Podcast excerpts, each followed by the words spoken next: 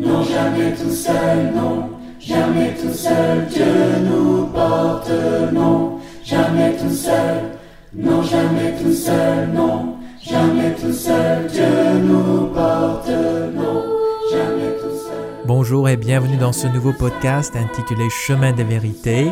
Et c'est le podcast où on essaie de laisser tomber toutes nos idées préconçues sur la Bible afin de parvenir à la seule vérité de Dieu. Et moi, je m'appelle Aaron Palmer. Et aujourd'hui, nous aurons le plaisir d'écouter mon frère Barry Bagot qui va entamer une nouvelle série sur la foi. Et nous vous rappelons également que vous pouvez nous écrire avec vos questions à l'adresse suivante. C'est questions avec un S, questions chemindevérité.com. Alors n'hésitez surtout pas à nous contacter et aujourd'hui, où que vous soyez, quel que soit votre niveau de connaissance de la Bible, on vous invite à cheminer avec nous. C'est parti.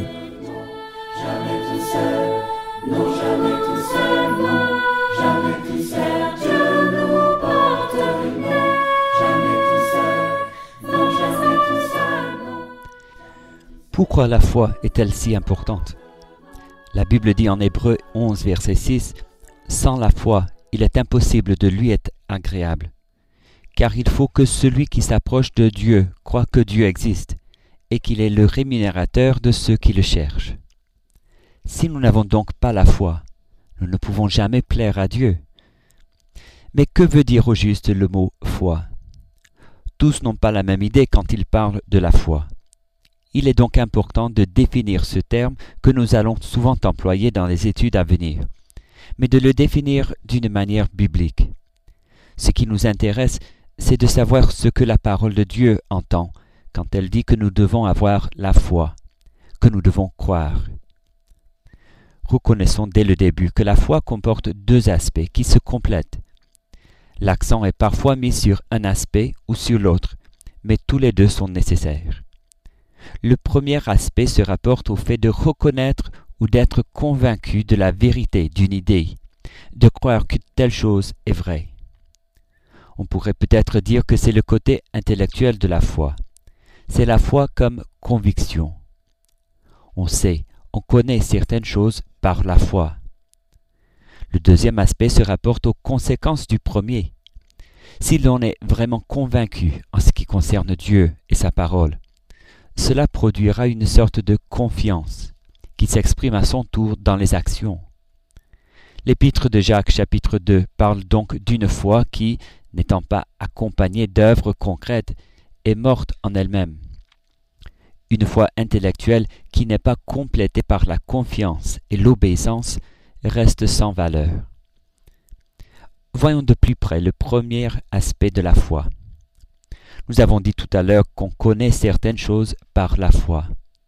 On tient certaines choses pour vraies. On les croit. Dans la langue courante, le, le, mot croire suggère parfois la présence d'un doute. Une définition dans le dictionnaire est tenir quelque chose pour possible, probable, penser. Nous disons par exemple je crois qu'il viendra ou je crois qu'il va pleuvoir demain.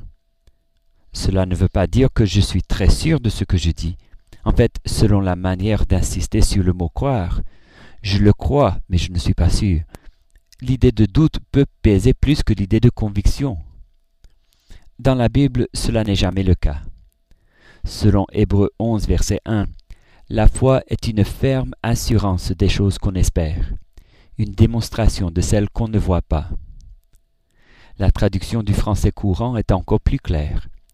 Avoir la foi, c'est être sûr de ce que l'on espère. C'est être convaincu de la réalité de ce qu'on ne voit pas. Bibliquement parlant donc, dire que l'on croit telle chose, c'est prétendre savoir. Ce n'est pas suggérer l'incertitude. Mais soulignons un autre fait concernant la foi, un fait que nous relevons de ce même verset en hébreu. La foi se rapporte à quelque chose qu'on ne voit pas. Écoutez encore Hébreu 11, verset 1. Avoir la foi, c'est être sûr de ce que l'on espère. C'est être convaincu de la réalité de ce qu'on ne, le, qu'on ne voit pas. Les propos de l'apôtre Paul en 2 Corinthiens 5, verset 7 enseignent le même principe. il dit Nous marchons par la foi et non par la vue. Il y a en effet deux moyens différents de connaître quelque chose, par la foi ou par la vue.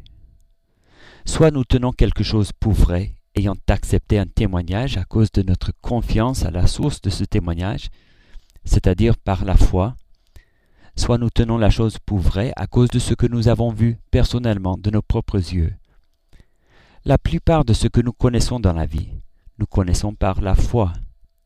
Nous avons accepté ce que d'autres personnes ont dit ou écrit parce que nous avons conclu que ces personnes sont dignes de notre confiance. Par exemple, je crois que le Japon est un pays réel, qu'il existe. Je ne l'ai pas visité, je ne l'ai jamais vu de mes yeux. Mais j'accepte les témoignages de beaucoup de personnes qui prétendent être venues de ce pays, ou qui prétendent l'avoir visité. Je n'ai absolument aucun doute concernant la réalité du Japon. Si vous me demandez comment je sais que le Japon existe, je dirai simplement que j'ai parlé avec des Japonais, j'ai lu des livres et des articles qui en parlent, j'ai regardé des reportages à la télévision, etc. J'ai confiance à ces sources de renseignements. Mais supposons qu'un jour j'ai l'occasion de monter dans un avion qui se rend à Tokyo, et que je passe un certain temps à découvrir le pays et sa culture. Par la suite, rentré chez moi, quelqu'un me demande comment je sais que le Japon existe. Je ne citerai plus les livres ou les reportages à la télé. Je dirai simplement que je sais que le Japon existe parce que je l'ai vu de mes propres yeux. Ce ne serait plus par la foi, mais par la vue. Ce n'est pas que ma connaissance serait plus certaine qu'avant, mais elle n'aurait plus besoin de se baser sur les témoignages des autres. Comment savez-vous que les micro-organismes existent et qu'ils peuvent vous rendre malade? Comment savez-vous que les ondes de radio existent et quels sont le moyen par lequel vous entendez ma voix? Comment savez-vous que Napoléon a vécu ou que la Révolution française a eu lieu? Vous ne voyez aucune de ces choses de vos propres yeux. Vous les connaissez par la foi. Dans un sens réel, vous connaissez ces choses de la même manière que vous pouvez connaître que Jésus-Christ a vécu, qu'il a fait des miracles, qu'il a été crucifié au temps de l'Empire romain, et qu'il est ressuscité d'entre les morts. C'est-à-dire, vous acceptez les témoignages de sources qui sont dignes de confiance. Ce n'est pas pour rien que la Bible nous dit en Romains 10, verset 17, La foi vient de ce qu'on entend, et ce qu'on entend vient de la parole de Christ. Mais voyons le deuxième aspect de la foi, à savoir la confiance. La foi n'est pas simplement le fait de reconnaître intellectuellement telle chose pour vraie c'est aussi le fait d'agir selon cette conviction. La foi, c'est compter sur quelqu'un ou quelque chose, sans crainte ni inquiétude. C'est avoir confiance que l'objet de notre foi fera ce que nous en attendons. Cet aspect de la foi est démontré dans la vie d'Abraham, que la Bible appelle le Père des croyants. En Hébreu 11, verset 8, nous lisons Par la foi, Abraham obéit quand Dieu l'appela il partit pour un pays que Dieu allait lui donner en possession. Il quitta son propre pays sans savoir où il allait. L'auteur poursuit au verset 17 à 19. Par la foi, Abraham offrit Isaac en sacrifice lorsque Dieu le mit à l'épreuve. C'est à lui, Abraham, que Dieu avait fait la promesse, et pourtant il se montra prêt à offrir son fils unique en sacrifice. Dieu lui avait dit, c'est par Isaac que tu auras les descendants que j'étais promis. Abraham estima que Dieu avait le pouvoir de ramener Isaac de la mort à la vie, et Abraham reçut de nouveau Isaac, qui lui fut, pour ainsi dire, ramené d'entre les morts. Beaucoup de personnes prétendent croire en Dieu. Peu de gens mettent leur confiance en lui comme Abraham le faisait. La foi dans le sens de la confiance en Dieu permet de garder son calme face aux tempêtes de la vie et aussi d'obéir aux commandements de Dieu même quand il nous demande ce qui est difficile. Pour revenir au verset par lequel nous avons commencé, celui qui s'approche de Dieu doit croire que Dieu existe, donc la conviction, et qu'il récompense ceux qui le cherchent, c'est-à-dire la confiance. Nous espérons qu'à travers ces études, votre foi sera fortifiée dans les deux sens vous serez plus sûr que jamais que Dieu est là et que sa parole est vraie. Et vous aurez de plus en plus de confiance en lui, une confiance qui s'exprime dans l'obéissance et dans la sérénité, quelle que soit l'épreuve que vous traversez. Ils ont de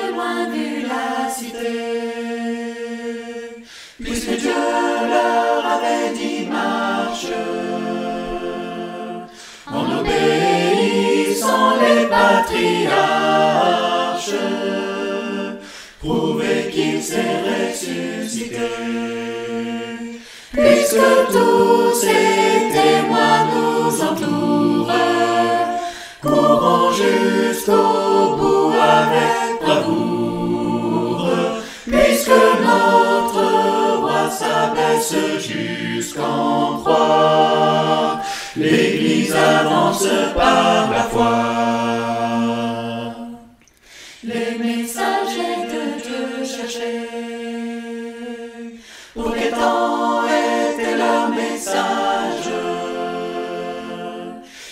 Fut dit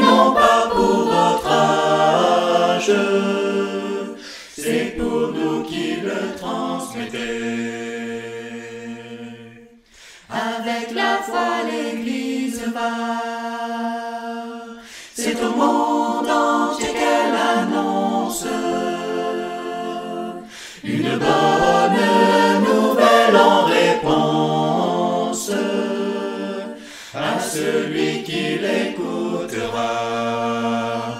Puisque tous ces témoins nous entourent, courons jusqu'au bout avec bravoure, puisque notre roi s'abaisse jusqu'en croix. L'Église avance par la foi. C'est par